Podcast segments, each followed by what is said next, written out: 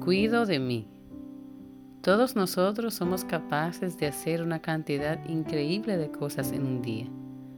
Si nos ponemos a hacer reflexión profunda, parece mentira lo mucho que podemos llegar a hacer. La pregunta es simple. ¿Cuánto de ese tiempo es para mí?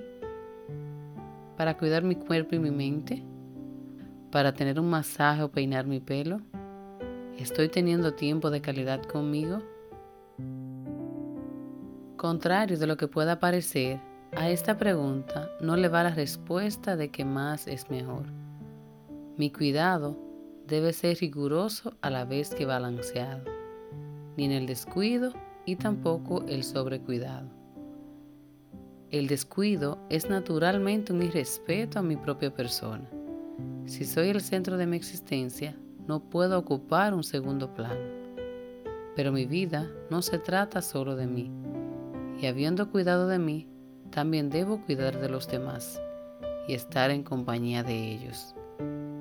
Hoy me dedico a balancear mi persona como prioridad en mi vida y reconozco que cuidarme es el acto más importante de autoinversión en tiempo de calidad.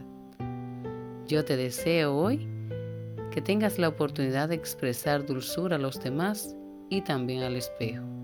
Gracias por escucharme y que tengas un feliz día.